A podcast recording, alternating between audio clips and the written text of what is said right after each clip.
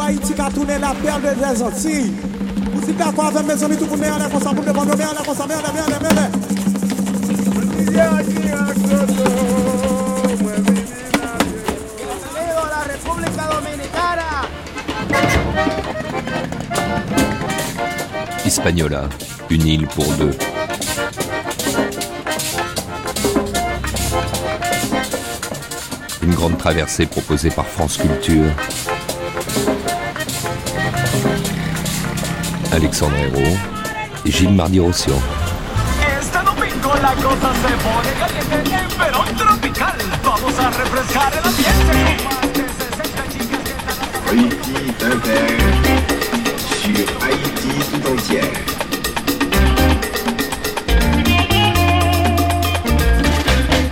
Difficile lorsque l'on étudie, comme nous sommes en train de le faire depuis le début de la semaine pour cette grande traversée estivale, l'histoire de ces deux États qui se partagent l'île d'Hispaniola, Haïti et la République dominicaine. Difficile, disais-je, de ne pas trébucher sur les deux épisodes sanglants de 30 ans chacun que furent les règnes sans partage de Rafael Leonidas Trujillo en République dominicaine de 1930 à 1961 et celui des Duvalier père et fils de 1957 à 1986.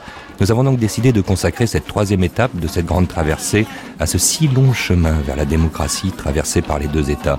Deux États qui n'ont pas connu les mêmes développements et les mêmes bonheurs. C'est ce que nous verrons en nous rendant en République dominicaine lors de la dernière partie de cette matinée pour notre volet documentaire de 11h à 12h30 où l'héritage du trurillisme est peut-être palpable en étudiant le fascinant dossier d'une nouvelle ruée vers l'or.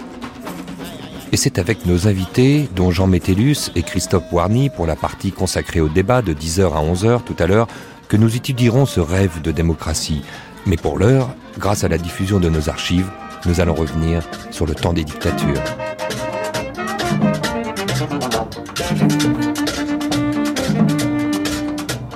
Nuit magnétique. 6 février 1984. Laura Adler et Ala Weinstein. Une réalisation de Mehdi El Hadj. La patria siente deseo de halagarte, el pueblo tiene confianza en tu poder. Y yo siempre estoy dispuesto a defenderte por la patria, por Trujillo y mi deber. Yo quiero que siempre el general Trujillo siga siempre como Dios nos lo mandó. Commande Trujillo. C'est ce que le peuple demande. Que tes cinq étoiles brillent et que Dieu te protège. Vive le chef unique. Ah, que vive Trujillo. C'est ce qu'on appelle une meringue patriotique. La danse nationale du pays.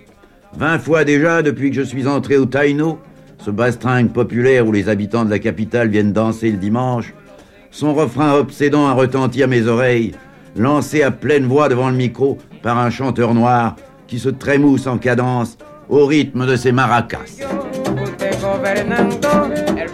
Sam Simon, Intervariété, 11 mars 1962. Sigue en el manto.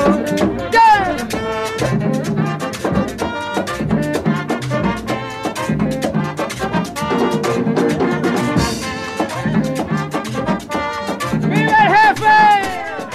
Écrasé de chaleur devant mon verre de punch, j'essaye de rassembler les images qui se bousculent dans ma tête depuis que ce matin, venant de Haïti, j'ai mis les pieds en Dominicaine. Rien de commun d'ailleurs entre la pagaille pittoresque de Port-au-Prince et cette belle ville moderne aux larges avenues bordées d'immeubles fonctionnels, sillonnée par des flots de voitures américaines, avec ses agents stricts au carrefour, ses foules disciplinées vêtues à l'européenne, et surtout cette propreté de clinique, cet air de prospérité générale qui tranche si fort sur l'aspect négligé et souvent misérable de la plupart des villes antillaises. D'où vient alors cette impression étrange de décor en trompe-l'œil, de vitrines factices et sous cet ordre apparent de secrètes fêlures À Trujillo, nous rendons grâce. C'est le grand caudillo, le père de la nation, continue à s'époumoner le chanteur. Trujillo que viva, Trujillo alabamos, Trujillo que viva, Trujillo alabamos, salve San Cristóbal, una de Trujillo, de ese gran caudillo Et tout à coup, je crois comprendre. c'est que cette ville est folle.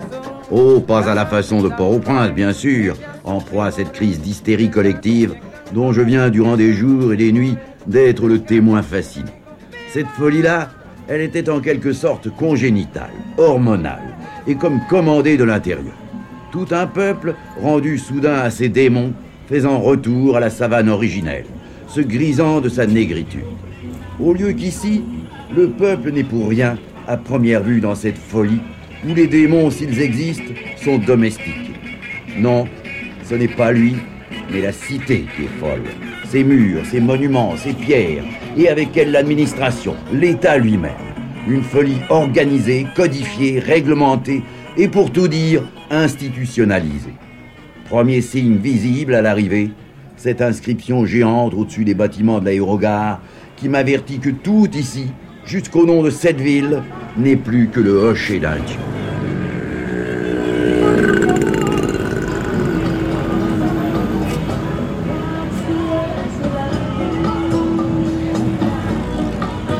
Trujillo, c'était un ancien chef de l'armée dominicaine qui est entré euh, à l'armée nord-américaine.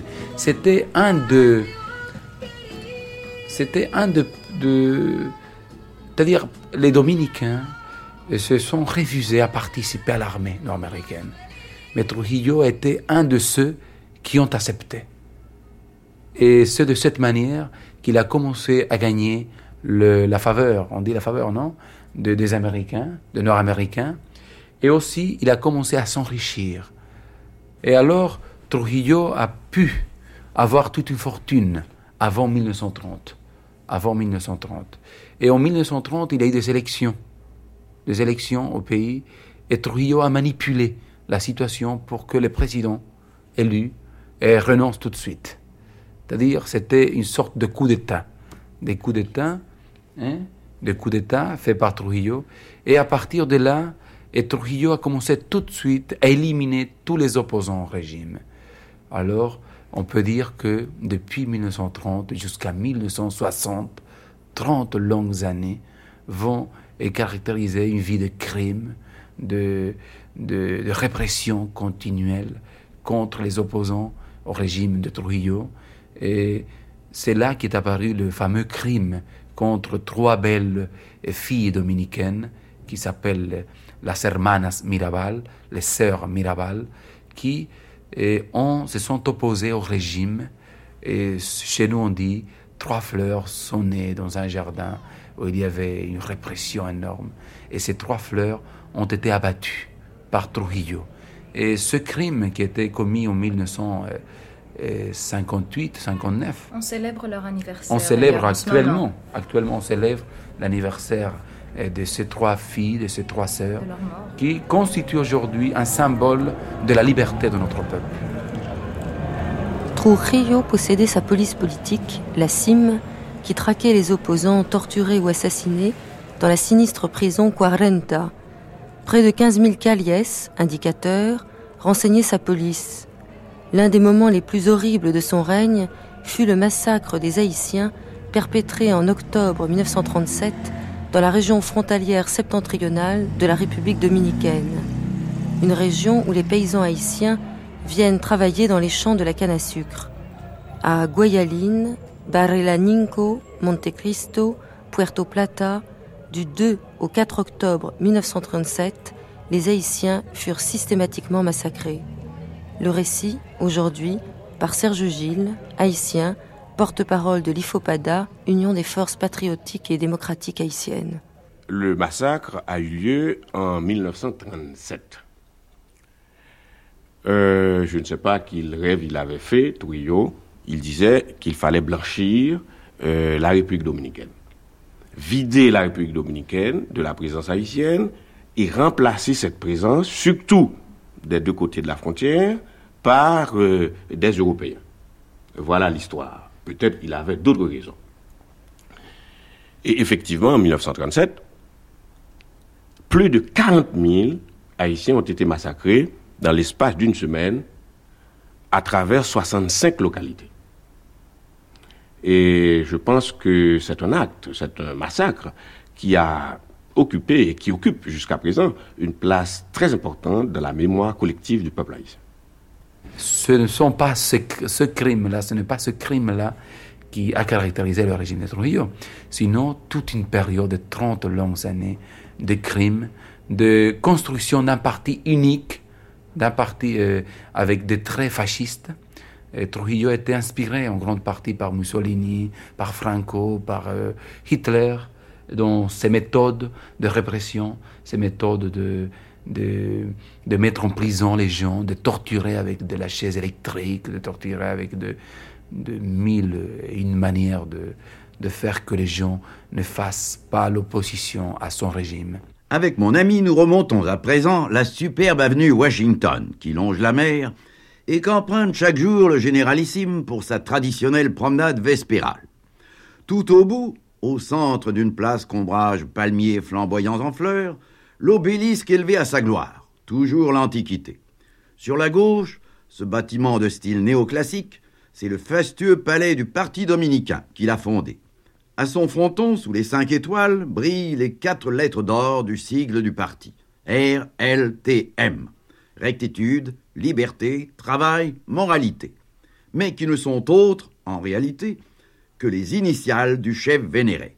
Raphaël, Léonidas, Trujillo, Molina. Il fallait y penser.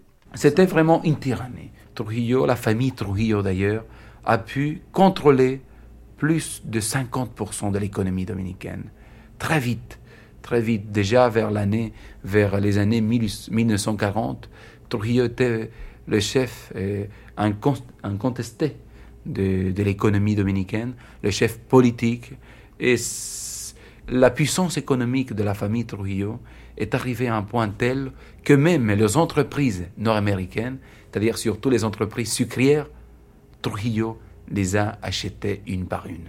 Sur la façade de l'imposant ministère des Armées, cette autre inscription. Trujillo, tu es mi norte. Trujillo, tu es mon nord. À quoi répond le ministère de la Marine Tu es notre rose des vents. Un peu plus loin, cet hôpital modèle proclame Trujillo guérit tout. Plus loin, au-dessus de sa marchandise funèbre, un marchand de couronnes mortuaires proclame, ô ironie, qui todo para Trujillo. Ici, tout pour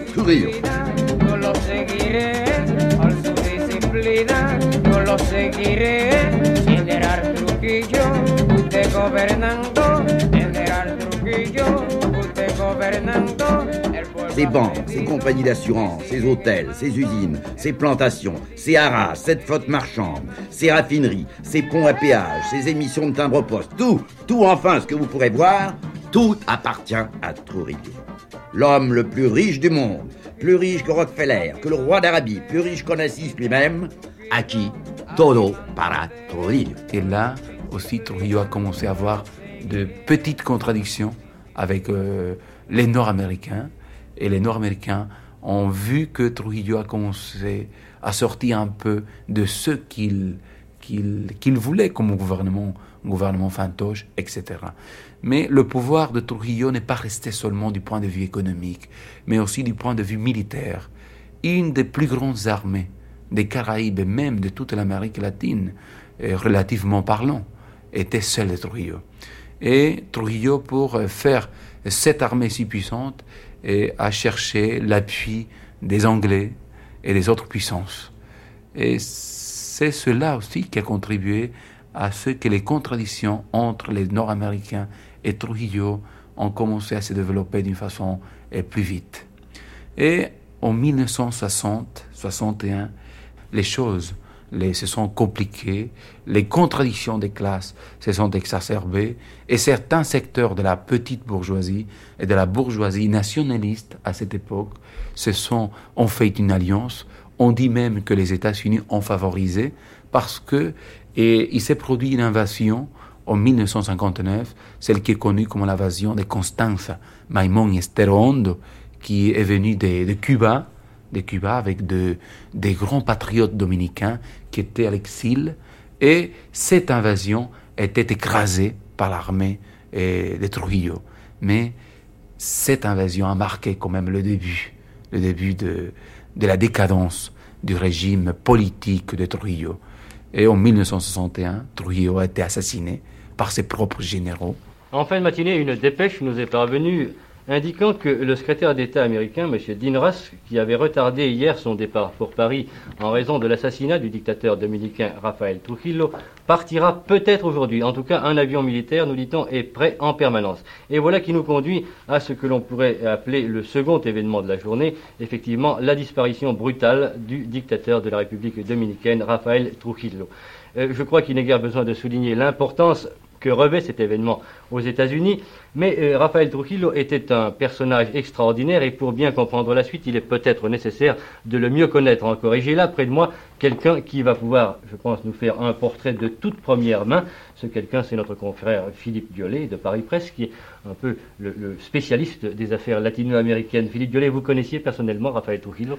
Oui, il n'était pas de mes amis, mais je l'ai vu vivre et c'était un spectacle assez extraordinaire. J'ai envie de dire tant mieux pour vous.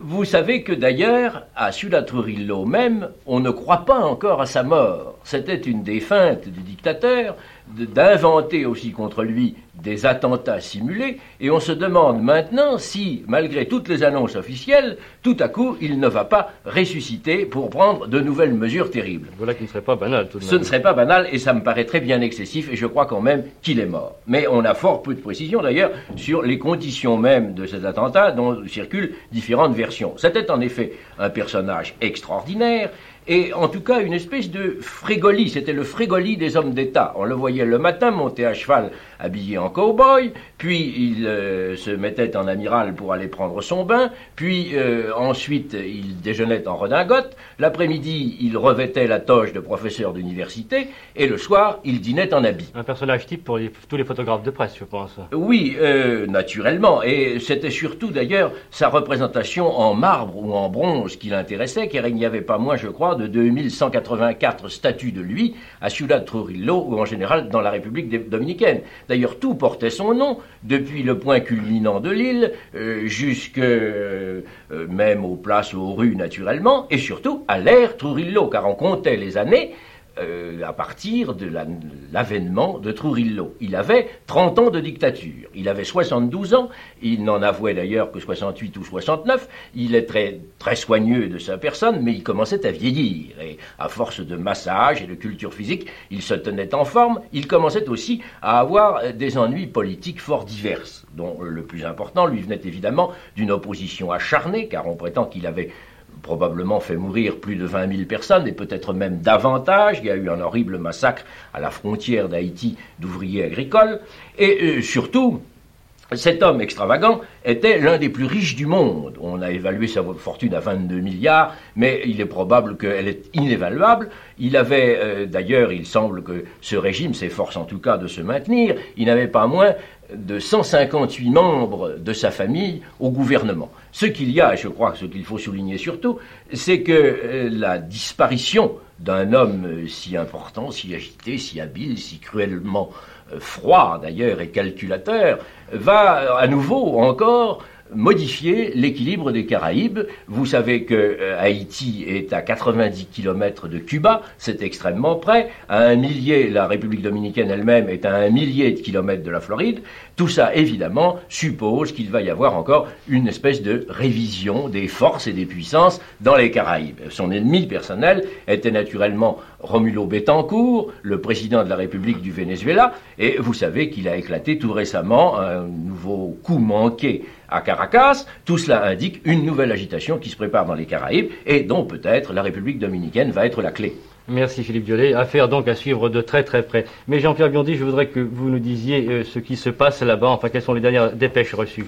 Eh bien, euh, la radio dominicaine a confirmé la nouvelle de la mort euh, du dictateur et le président de la République, M. Balaguer, a décrété neuf jours de deuil national. On a reçu aussi quelques détails sur le meurtre même du dictateur. Trujillo aurait été, assass- aurait été assassiné dans sa voiture blindée entre sa résidence fortifiée et la capitale qui porte son nom, Ciudad Trujillo. Une voiture à bord de laquelle se trouvaient sept hommes doubla l'automobile du dictateur et les occupants ouvrirent le feu. Trujillo fut tué sur le coup. C'est un général, le général Diaz, qui aurait dirigé l'opération avant de rejoindre au maquis un millier de guérilleros armés. Les obsèques de l'ex-président Trujillo auront lieu demain.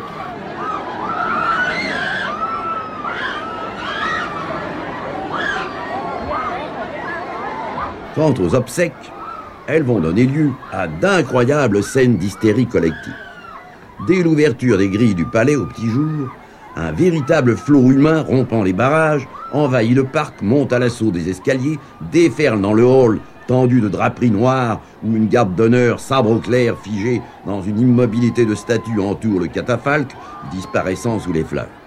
Derrière en jaquette, gants blancs et haute forme, sur trois rangs, les membres mâles de la famille, le président, au milieu de ses ministres, et les hauts dignitaires du régime.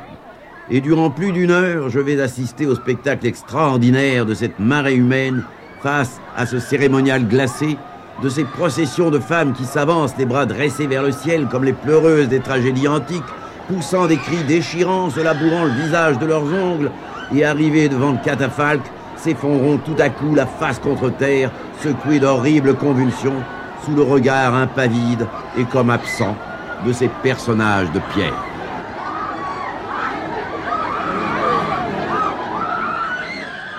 Voilà, eh bien vous avez, je pense, une faible idée de l'ambiance qui régnait ce jour-là devant le Palais national à Saint-Domingue, le lendemain de l'assassinat de Touridio. Mais ceci n'est rien encore auprès de ce qui m'attend un peu plus tard à San Cristobal, dans la belle église aux murs couverts de fresques où la dépouille du chef reposera provisoirement en attendant sa sépulture définitive. Et l'on sait aujourd'hui, aux voies impénétrables du destin, que ce sera bien loin de là, au Père Lachaise. Bien avant l'heure prévue, une foule immense s'écrase sur la petite place. Des grappes humaines s'accrochent aux branches des arbres pour voir déboucher le cortège.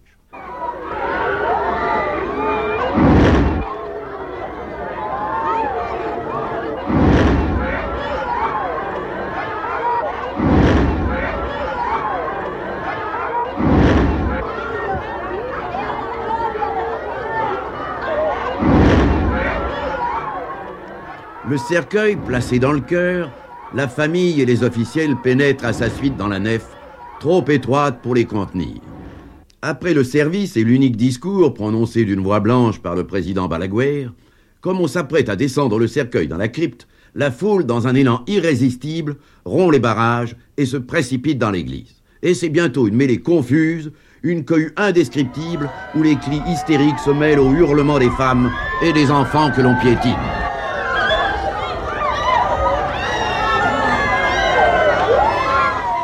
Et ces milliers de corps entassés, ces bras dressés vers le ciel, tandis que sur les murs continuent de sourire des personnages aux attitudes séraphiques, cette scène d'enfer dans la maison de Dieu, tout cela compose un tableau hallucinant, une manière d'apocalypse en chambre dont plus d'un ne sortira pas vivant.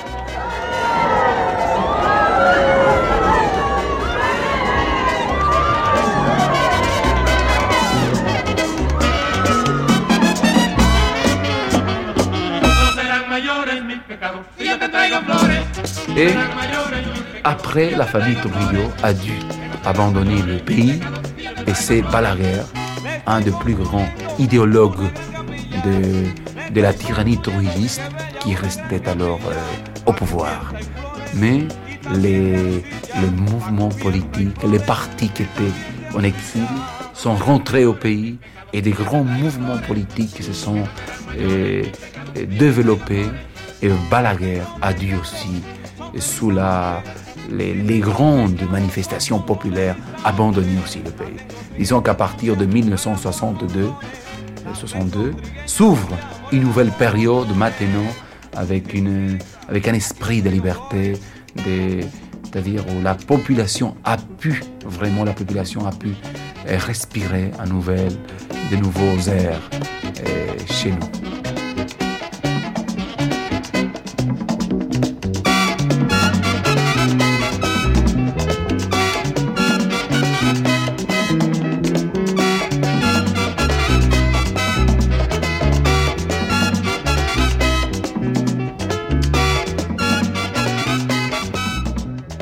Mais où est donc passé Baby Doc, une nuit magnétique du 14 juin 1999 Soyons honnêtes, j'avais un peu oublié Haïti depuis mon dernier voyage au pays des dieux vaudous en 1996. Un voyage effectué pour sonder les attentes des Haïtiens après le retour du prêtre président Jean-Bertrand Aristide dans cette île des Caraïbes en plein chaos. Ma passion pour la première des républiques noires de l'histoire se réveilla subitement en décembre dernier avec la création d'un comité dans le sillage de l'affaire Pinochet. Un comité pour juger celui dont le nom était connu de tous, même de ceux d'entre vous qui n'ont jamais eu pour centre d'intérêt l'ancienne perle des Antilles. Un nom qui sonne comme un inoffensif sobriquet affectueux, Baby Doc. C'est ainsi que tout un peuple pendant les 14 années de sa présidence appela Jean-Claude. Jean-Claude Duvalier, fils du docteur François Duvalier, Papa Doc, élu en 1957. Un homme sans scrupules, rapidement associé à la création des trop célèbres milices des tontons Macoutes, dont les exactions furent décrites dans le roman de Graham Greene, Les Comédiens, à la fin des années 60. Baby Doc. Le surnom ne fut pas une invention haïtienne. Il semblerait que ce soit les encombrants diplomates amis américains qui aient les premiers baptisé ainsi l'héritier du sanguinaire président à vie François Duvalier. Baby Doc, un surnom qui pourrait prêter à sourire s'il ne drainait dans son sillage tout le drame du peuple haïtien épris d'une liberté sans cesse confisquée.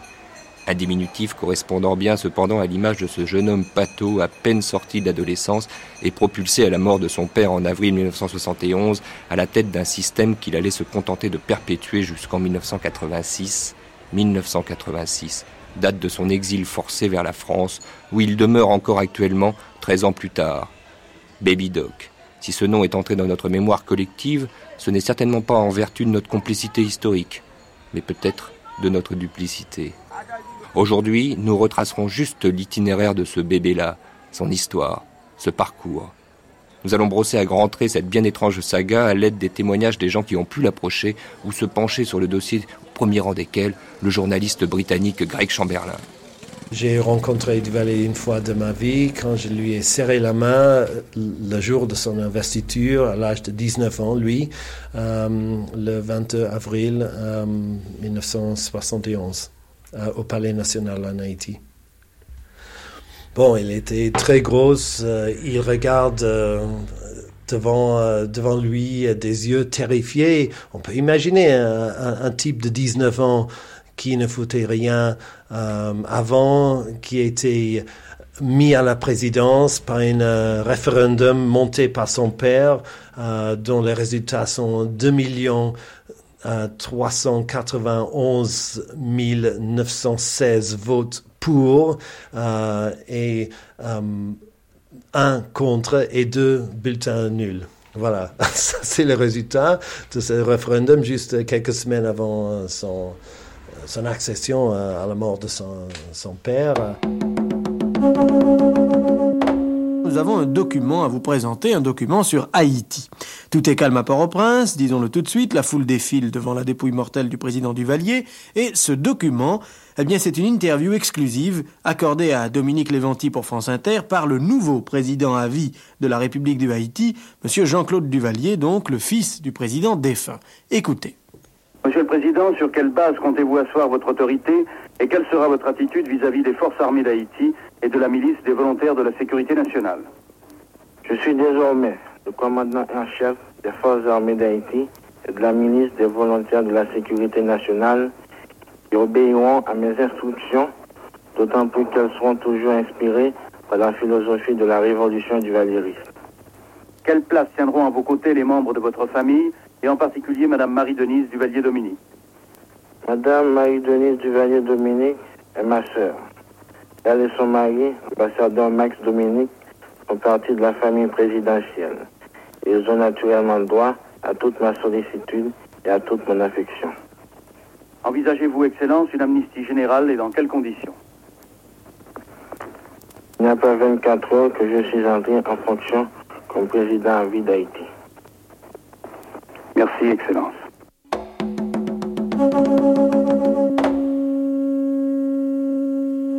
Il a été terrifié. Pendant ses premières années, il a essayé de, de, de, fuir physiquement du palais plusieurs fois. Il a dû être empêché par sa mère et par ses sœurs parce qu'il lui fallait, euh, il, il, faut que lui, il coiffe le système parce que pour, pour, que tout le monde profite de ça. Et lui, il a été maintenu là-bas. Président à vie, malgré lui.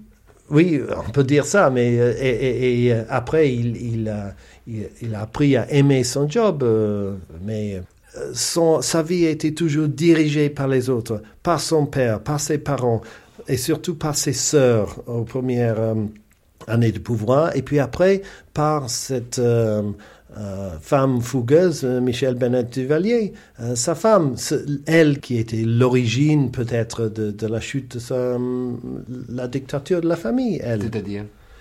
Parce qu'elle était tellement outrancière, tellement flagrant dans ses, sa corruption.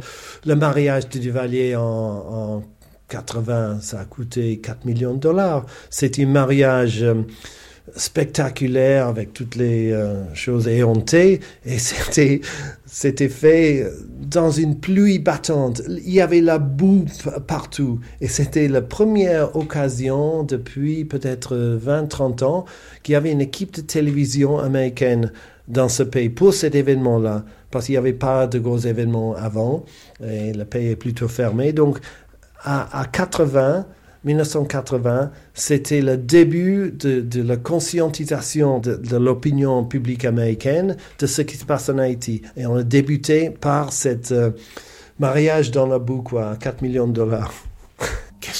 C'est pas un homme d'une grande envergure intellectuelle, d'une... Je ne sais pas s'il a jamais il s'est jamais exercé à penser, je ne sais pas du tout qui c'est. Je sais que c'est un, un dictateur, euh, qui a marché sur les traces de son père, qui a profité du pays, et puis, euh, bon, je, ne vois pas du tout, c'est un homme, euh, un individu quelconque, je crois, riche et quelconque.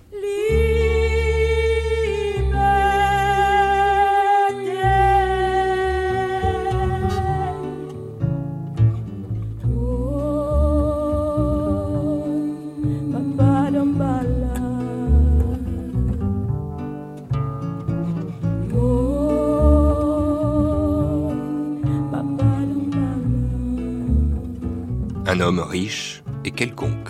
Jean Métellus, l'écrivain en exil depuis les premières heures de la dictature de François Duvalier, était catégorique. Notre rencontre s'était d'ailleurs terminée ainsi. Jean-Claude ne méritait pas qu'on écrive sa biographie, à moins peut-être de l'envelopper dans l'histoire générale de ces 30 années de duvalierisme dont il s'est partagé l'exacte moitié avec son père. 15 ans de pouvoir absolu dans ce petit pays caricature de la République bananière. Ce que l'on a appelé le Jean-Claudisme ne fit que prolonger un système de gouvernement où les structures économiques et politiques étaient concentrées entre les mains d'une famille, la sienne bien sûr, et celle de sa femme, Michel Bennett. Une famille appuyant son pouvoir à l'intérieur du pays sur le clientélisme et à l'extérieur sur les capitaux principalement américains. Une manne que lui vaut son rôle dans la lutte pour endiguer le communisme en Amérique latine.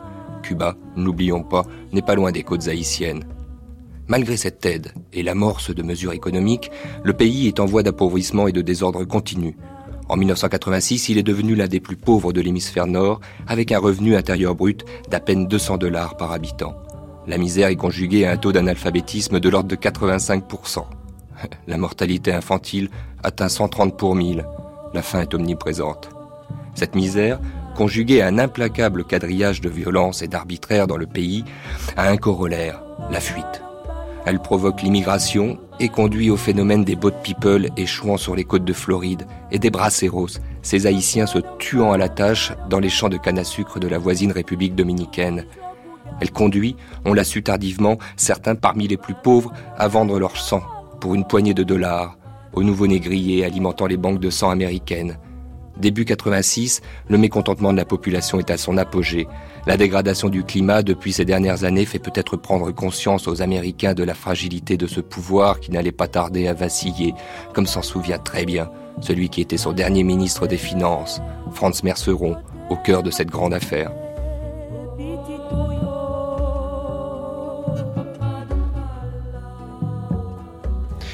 Avez-vous fait partie, Franz Merceron, de ceux qui ont conseillé à Jean-Claude Duvalier de quitter le pays en février 86 ah, totalement. Pas seulement conseillé, mais euh, j'ai fait ce qu'il devait être fait pour qu'il puisse partir le plus vite possible, c'est certain.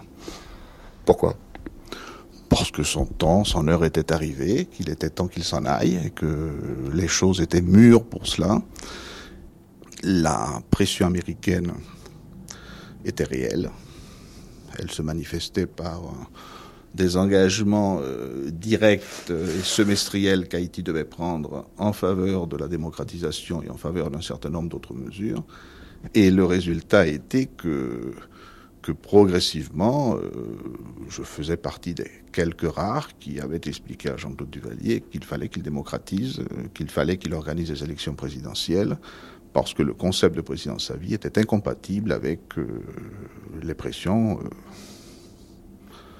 réelles qu'on recevait des Américains, et surtout semestrielles. Donc il fallait tous les six mois euh, montrer que des progrès significatifs et réels avaient été faits dans un certain nombre de domaines, essentiellement les droits de l'homme et les processus de démocratisation. Alors, vous savez, au bout d'un certain nombre de semestres, l'imagination s'épuise. C'était dans l'ordre des choses. C'était dans l'ordre des choses.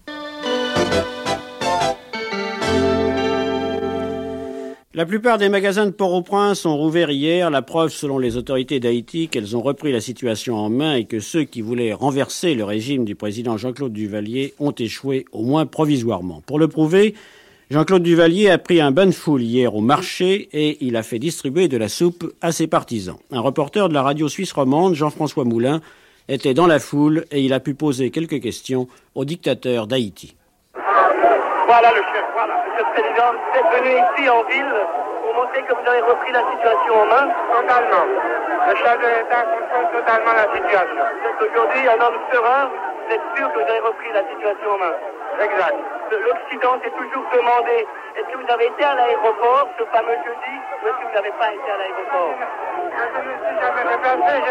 Ce bain de foule, en fait, prenait plutôt l'allure d'une douche froide pour assurer ceux qui avaient besoin de l'être.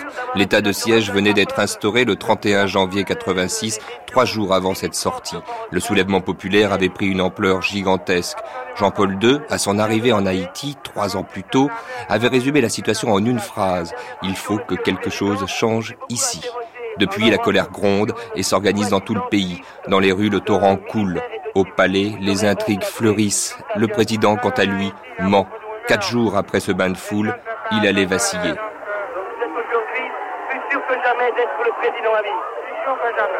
Euh, c'est quelque part dans la nuit du 4, du 5, ou enfin entre le 4 et le 6 février au matin, que M. Duvalier a décidé de, de, de, quitter. Je pense que ça a été, euh, je l'ai toujours dit, on n'a jamais voulu me croire, mais je pense que c'était une fatigue extrême, une déception extrême, et surtout une très forte pression familiale, essentiellement de son épouse, qui, euh, qui craignait pour sa sécurité.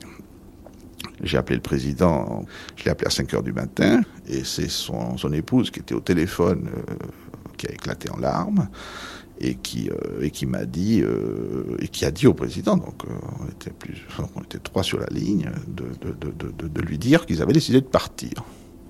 Je lui ai demandé à ce moment-là, ben, j'étais un peu stupéfait. Je lui ai dit mais vous partez où? Comment? Quand? Et ils m'ont répondu tous les deux on ne sait pas. Revenons sur les circonstances du départ de Jean-Claude Duvalier, un départ qu'a suivi notre envoyé spécial à Port-au-Prince, Jean Lucas. Les journalistes qui avaient eu vent de la fuite de Jean-Claude Duvalier ont vécu un moment historique et tout à fait extraordinaire. Après 29 ans de dictature, le fils de Papadoc est monté à bord d'un avion de l'armée de l'air américaine sur l'aéroport de Port-au-Prince. Il était 3h20 du matin ce vendredi quand le cortège composé d'une quinzaine de voitures transportant Duvalier, sa femme, plusieurs membres de sa famille et quelques fidèles a franchi les grilles de l'aéroport sous la protection d'une escorte militaire. Le président à vie de la République d'Haïti conduisait une de ses propres voitures, une BMW de luxe. À ses côtés, sa femme, Michel, souriant avec arrogance, un fume-cigarette coincé entre les lèvres, un bandeau d'un blanc éclatant dans les cheveux. Sur la piste, l'avion de transport de l'US Air Force fait tourner ses moteurs. Dans une cohue indescriptible, les voitures se fraient un chemin à coups de klaxons rageurs dans la meute de photographes et de caméramens. Duvalier fuit son pays avec des camionnettes chargées de valises et de mallettes Vuitton. L'avion géant décolle à 4 heures moins le quart. La dictature est tombée. Quelques minutes plus tard, Pierre-André Duvalier, l'oncle du président, essaie de sortir discrètement de l'aéroport. Lui a décidé de rester en Haïti. Les journalistes l'assaillent de questions. Ce sont les États-Unis qui ont fait pression. La décision s'est faite hier soir. Oui, c'est une junte composée de civils et de militaires qui conduira le pays. C'est le général Nofi qui dirigera cette junte. Oui, Jean-Claude Duvalier espère bien rentrer un jour dans son pays. Voilà, c'est la fin d'une tragicomédie sinistre. À l'hôtel, le portier a entendu parler du départ de Duvalier, mais il me pose la même question sans arrêt. Est-ce que tu es sûr? Tu es bien sûr Oui, Baby Doc s'est envolé. Et sa joie éclate, une joie telle qu'il en tremble. Il m'a dit, tu verras, Haïti, ça va devenir un beau pays. La population s'est réveillée libre et cette liberté risque de coûter cher au tonton Macoute, qui pendant 30 ans ont fait régner la terreur et la répression dans cette île. On ne sait pas quelle sera l'attitude de l'armée dans le vaste règlement de compte qui se prépare. Une chose est certaine, les Haïtiens ne vont pas pleurer Duvalier et son régime. Les Haïtiens n'osent pas croire encore à leur bonheur. Alors, qu'était-il devenu, Greg Chamberlain, en février 86, quand il est contraint, sous la pression populaire, de quitter Haïti? L'homme avait changé, je suppose. C'était plus le, gros baby doc euh, euh, un peu malhabile. Il avait pris de l'assurance. Mm. Il a pris l'assurance, euh, il a pris de l'arrogance, euh, parce que euh, on peut, parce que pendant 14 ans, il était entouré par les flagorneurs, les gens qui montent, euh, les gens qui volent. Donc, il, a été obligé, il a bien aimé, s'ériger un peu en empereur. Mais il, mais euh, une personnalité toujours dominée. Sa mère, ses sœurs, et puis, euh, et puis sa femme. Dans quel état il laisse le pays en février 86 Bon, il y avait une révolte en province euh, qui s'est répandue, qui n'a pas pu maîtriser. Donc il y a la désorganisation euh, un peu partout, bien sûr une pauvreté terrible, parce que l'État a, a la main sur, sur toutes choses. euh, les, les, les monopoles de l'État des, des denrées euh, à, à base, euh, le- la farine, le sucre, comme ça. Il y a des taxes éhontées euh, imposées par l'État pour le besoin personnel de, de chef de l'État, Duvalier et sa femme. Quand il part, il est lâché par tout le monde. Oui, tout le monde a essayé de, de, de, de partir euh, par, ses propres moyens. Il n'est plus au pouvoir, donc il faut chercher ailleurs. Il, a essayé de négocier son départ. Les Américains ont demandé à euh, Laurent Fabius, euh, Premier ministre à, l'époque, de le prendre. Et Fabius a dit OK, mais à condition que ça soit une semaine. Bon, un avion militaire américain lui a emmené en France, dans les Alpes, euh, pour s'installer en plein hiver là. C'était février 86.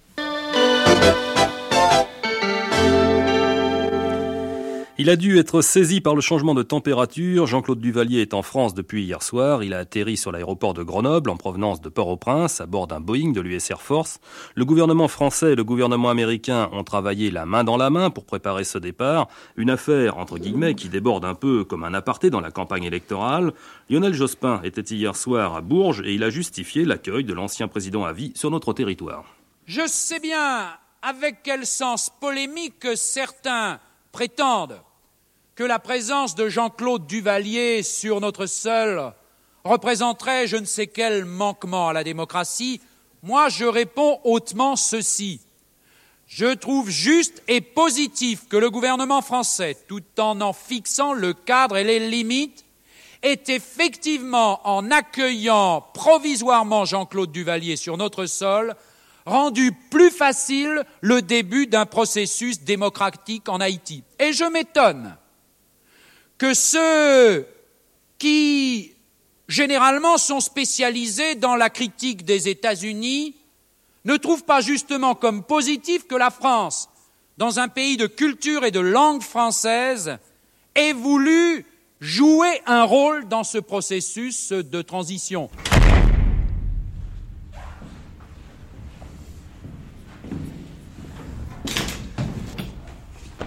Maître Vesque, vous savez que ce qui nous a fait venir jusqu'à vous, euh, c'est évidemment l'un de vos célèbres clients, Jean-Claude Duvalier. On peut commencer euh, cet entretien en vous demandant euh, de ses nouvelles À ma connaissance, il va bien. Je lui ai parlé, euh, je crois, il y a deux ou trois jours. Euh, il paraissait tout à fait en forme. Malgré ce que certains journaux ont appelé de manière peut-être indélicate, la chasse au baby-doc, qui a commencé, comme vous le savez, rappelons-le, c'était en décembre dernier par la création d'un comité pour juger Jean-Claude Duvalier. On peut, on peut rappeler les précédents, euh, et c'est-à-dire que là, il faut faire un saut dans le temps, un saut dans le temps, euh, Maître Veste, de 13 ans, je crois, quand il est arrivé euh, en, en 1986. Quel genre d'action en justice alors a-t-on intenté contre votre client? J'observe que pendant ces 13 ans, alors qu'il y aurait eu des occasions pour que les euh, gouvernants haïtiens euh, lancent des actions alors contre euh, Jean-Claude Duvalier. ils ne l'ont pas fait. ils ne l'ont pas fait dans les pires moments, pourtant. même du temps d'Aristide, on n'avait pas de grief à faire contre justement la manière dont Duvalier avait gouverné à ce moment-là. De toute façon, je vous répète que euh, il n'a pas à se disculper euh, parce que je crois qu'il euh, a effectivement pris le pouvoir dans des conditions extrêmement difficiles, qu'il a autant qu'il l'a pu gouverner en essayant d'améliorer tout à la fois les conditions économiques et politiques euh, de son pays, et tout le monde a reconnu euh, qu'il l'a fait, qu'il y a réussi. Duvalier a, mis à la porte tous les gens qui pouvaient lui tenir tête ou tous les gens qui pouvaient réfléchir. Jean Métellus, écrivain. Il n'y a plus d'enseignants, plus d'agronomes, plus de médecins, et il n'y a, plus rien dans le pays. C'est-à-dire que le pays, Duvalier en a fait un cauchemar. Duvalier a, a transformé le pays en zombie. C'est un pays, de zombies. Tous les gens qui pensent ne doivent pas rester dans le pays. C'est ça que Duvalier a fait. Il a tué le pays. En, 14 ans, et son fils, qui est resté 14 ans aussi après lui, Duvalier a fait ça de, de façon systématique de 1957 à 1900. 71. Son fils est arrivé au pouvoir en 71, il a fait la même chose, il a continué sur la tracée du... Mais il a fait ça aidé, encouragé par les gros bonnets qui étaient auprès du père. Le fils n'a pas fait ça tout seul. Écoutez, il ne faut pas confondre euh, 57 euh, et, et, 71. C'est-à-dire l'arrivée de votre père au pouvoir L'arrivée de mon père au pouvoir. Et la vôtre et la mienne, euh, quand j'ai accédé euh, aux affaires de l'État en 1971. Et vous pensez qu'on voudrait euh, se venger sur vous de tout ce qui s'est passé sous Duvalier C'est probable. Bon, c'est trop facile de dire que je ne suis pas responsable. Alors exactement, disons, on n'a pas des chiffres exacts du nombre de victimes de l'époque de Jean-Claude Duvalier, mais il est certain que le système de la dictature s'est perpétué de la même façon que sous son père. La même répression, mais peut-être, si vous voulez, que sous Baby Doc, elle était moins sauvage, peut-être, disons, à certains points de vue, moins, disons, importante que sous Papa Doc. Mais la répression existait exactement de la même façon. Le peuple a été écrasé autant et il n'y avait absolument aucune liberté. Pas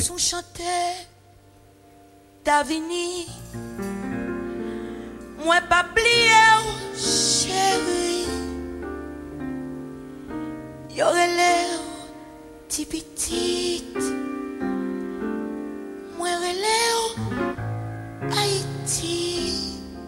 Duvalier fils a dit euh, Mon père a fait la révolution politique, moi je fais la révolution économique. Mais bien sûr, il a bien fait une révolution économique à l'envers.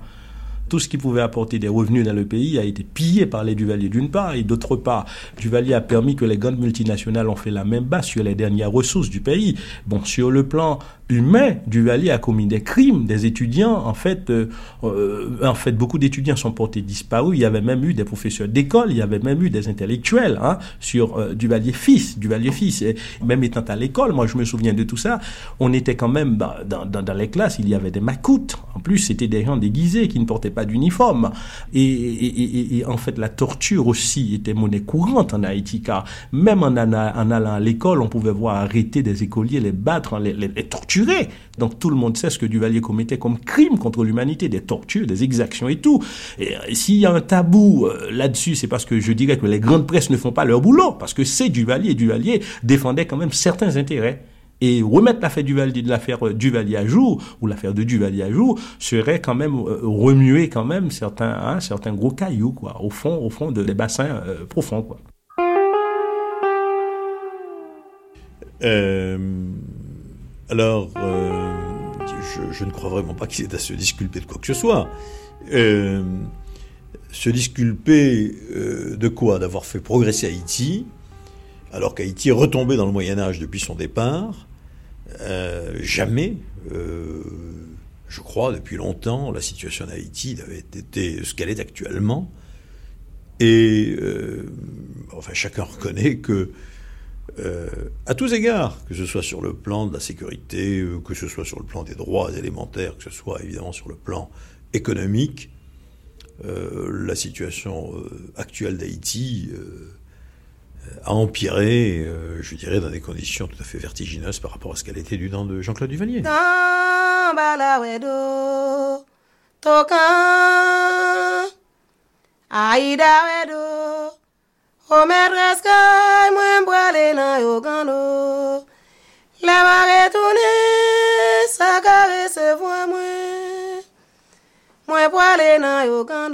Hispaniola, une île pour deux, troisième journée, le temps des dictatures, fin.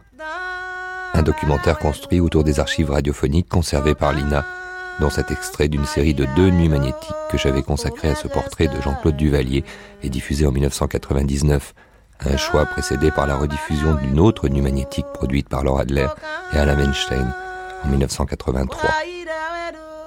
Documentaliste Ina, Cécile Rogue, mixage Emmanuel Couturier, une réalisation de Gilles Mardi-Rossian. Des archives proposées par Alexandre Hérault. Mare tourné, saca